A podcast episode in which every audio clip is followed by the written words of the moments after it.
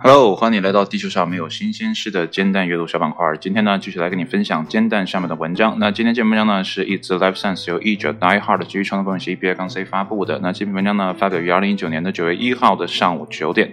文章的标题呢，叫做《泰坦尼克号的残骸正在不断坍塌》。记得第一次听到泰坦尼克号这个词呢，差不多是九七年的时候，因为那个时候泰坦尼克号这部电影呢。啊，正在热映，啊，那个时候呢，碰巧呢，有一个叔叔啊，把他的正在拼的模型就送给了我，然后就觉得这个船呢真的是非常的大，而且呢，在影片当中呢，也看到了那个沉没的巨兽吧，啊，在海里，不过好景可能不会太长了啊，因为呢，正在不断的坍塌，不知道最后会不会坍塌到没有的境界啊，因为你也知道，呃，在有一些情况下。呃，铁啊，一些东西呢会生锈的，会腐蚀掉的嘛，对吧？所以在那样一个海洋环境里，泰坦尼克号呢可能命不久矣。好了，闲话少叙，一起来看文章的正文是怎么说的。那么近日呢，一支海洋探索团队呢，在十四年后呢，首次再度造访了泰坦尼克号的残骸。据他们说呢，在沉入大西洋底一百零七年后呢，这艘沉没的残骸呢，仍在不断快速的分解进入海水当中。由 Victor Westcovo 啊，就是在今年五月份的时候呢，他操作一台潜水器呢，抵达了马里亚纳海沟底部，那么创下了一项呢新的潜水记录。那么他呢还带的团队呢，呃，来到了在这个纽芬兰沿海下啊，然后呢，并下潜到了三千八百一十米啊，抵达了泰坦尼克号的残骸的所在处。呃，说到这儿呢，我必须说一下啊，这个。原文的啊有一些符号啊，所以它有些断裂，所以你听起来可能有点别扭啊。即便读的时候也会呃有一些呃不适应，就是你看这个文章的时候也会不太适应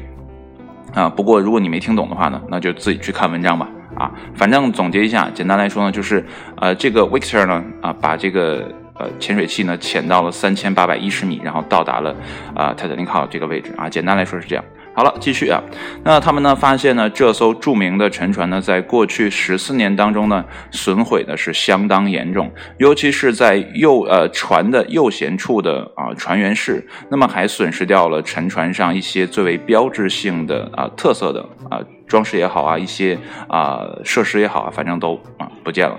那么船长的浴缸呢，是最受泰坦尼克号铁粉们喜爱的景象，然而呢，现在已经没有了。那那一侧的整个甲板室呢都瓦解掉了，连带着特等舱一起，而且呢这种情况呢将会持续的恶化下去。那这个这段话呢是泰坦尼克号的历史学家 Park Stevenson 啊在为即将播出的啊探险纪录片而录制的一段时视频中说到的啊。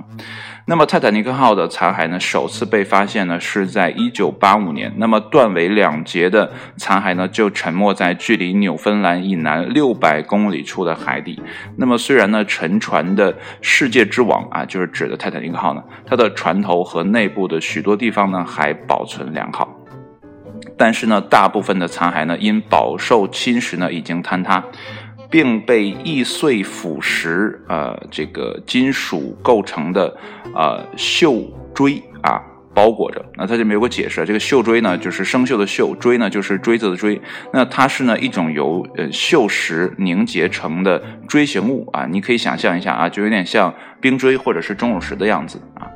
那么参与这次探险的研究人员呢，在一项声明中指出啊，自然的呃力量的混合啊，这都是哪些力量呢？包括啊这个海盐的侵蚀啊，深海的强劲洋流，以及呢以金属为食的饥饿细菌啊，那它们呢造成了沉船残骸的快速分解。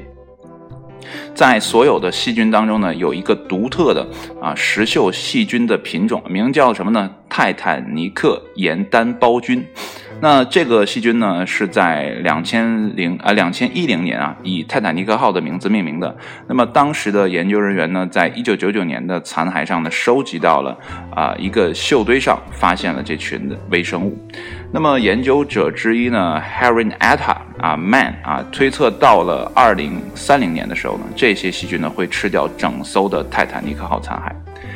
那么在它呢无法被吞噬的光辉时期呢。泰坦尼克号呢上面啊承载了两千两百二十四名的乘客和船员，从英国的南安普敦出发呢，开始啊驶向了美国的纽约这样的一个处女航。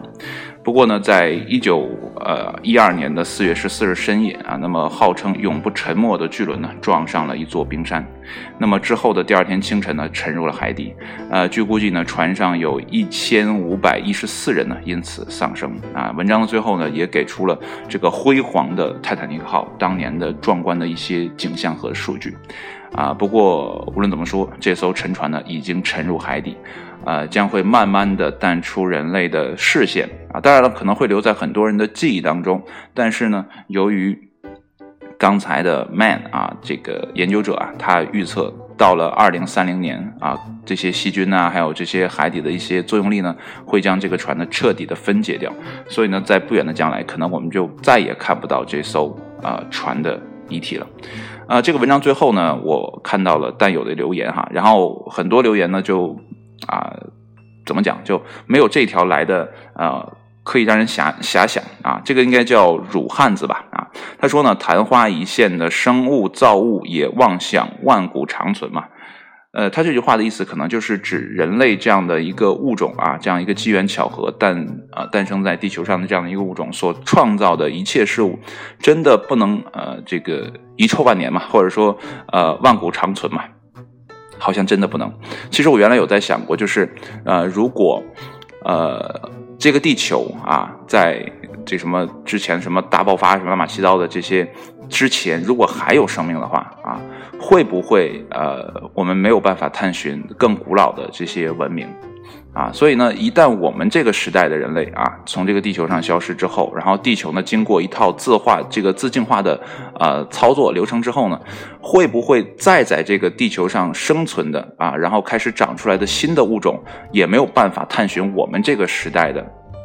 人类所留下的文明也好啊，遗迹也好，我相信可能是这样啊，因为自然的力量实在是太大了。你想想，那么大的一艘沉船啊，一百多年就消失了啊。呃，如果说时间真的是足够长的话，人类在地球上的所有印记呢，我估计也都将被抹灭掉。兴许呢，原来我们生存的星球呢就是火星，后来呢，我们殖民到了呃地球，啊啊，由于某种意外的情况，我们忘记了我们是从哪里来的啊，但是呢，我们来到了呃地球。啊，所以呢，那个火星呢就什么都没有啊，感觉呢空空如也。也许呢，我们真的有一天登到火星之后，会发现那个地方才是我们啊曾经生存过的地方，也说不定。当然了，啊，如果说呃世间上的这个力量哈如此强大的话，也许呢我们真的找不到证据，我们是从火星来的。当然了，这些都是遐想。不过呢，还是那句话，我们呢作为时代的蝼蚁呢，真的没有什么太多值得骄傲的，因因为呢。呃，我们的终点都是一样的，就是死亡嘛。那整个过程来讲呢，才是人类最为精彩的部分。那如果你离开了这个世界，你也不过是这个时代的蝼蚁而已啊。所以呢，有的时候不要把自己想的啊太过的啊这个好啊，或者太过的坏啊，都不要走极端，就很平常的去啊体验当下的这些生活，觉得就很棒了。然后说到这儿呢，就让我想起了之前看的一部电影哈，《星云》啊，这个。呃，汤姆汉克斯和哈利贝瑞啊，他们主演的这样的一部电影，他讲的感觉有点像轮回，因为那里面的演员呢，从呃这个就是怎么讲啊，十七世纪啊，十六、十八世纪开始啊，就一直是这些人，然后十九世纪、二十世纪，然后到未来都是这些人在扮演，然后呢，就是整个的这样感觉像是一个轮回的一个状态，可能我们人类哈，在这个世界上啊。也可能是轮回的，就是，呃，你前一世然后是个什么样子，然后呢，嗯，通过什么手段让你忘掉了之前所发生的一些事情，让你再来到这个呃地球上，要不然呢，呃，怎么讲？就是那这个讲可能就很大了嘛，以后有机会再说。反正我想的说是啊，人类真的有可能是呃循环往复的生活在这个世界上的啊。当然了，这些东西都没法证明嘛，呃，这有可能涉及到神学呀或者神秘学了啊。那这个有机会呢，我们再来聊。那今天的文章呢，就跟你分享到这里。如果呢你现在啊对泰坦尼克还比较感兴趣，如果有机会的话呢，啊。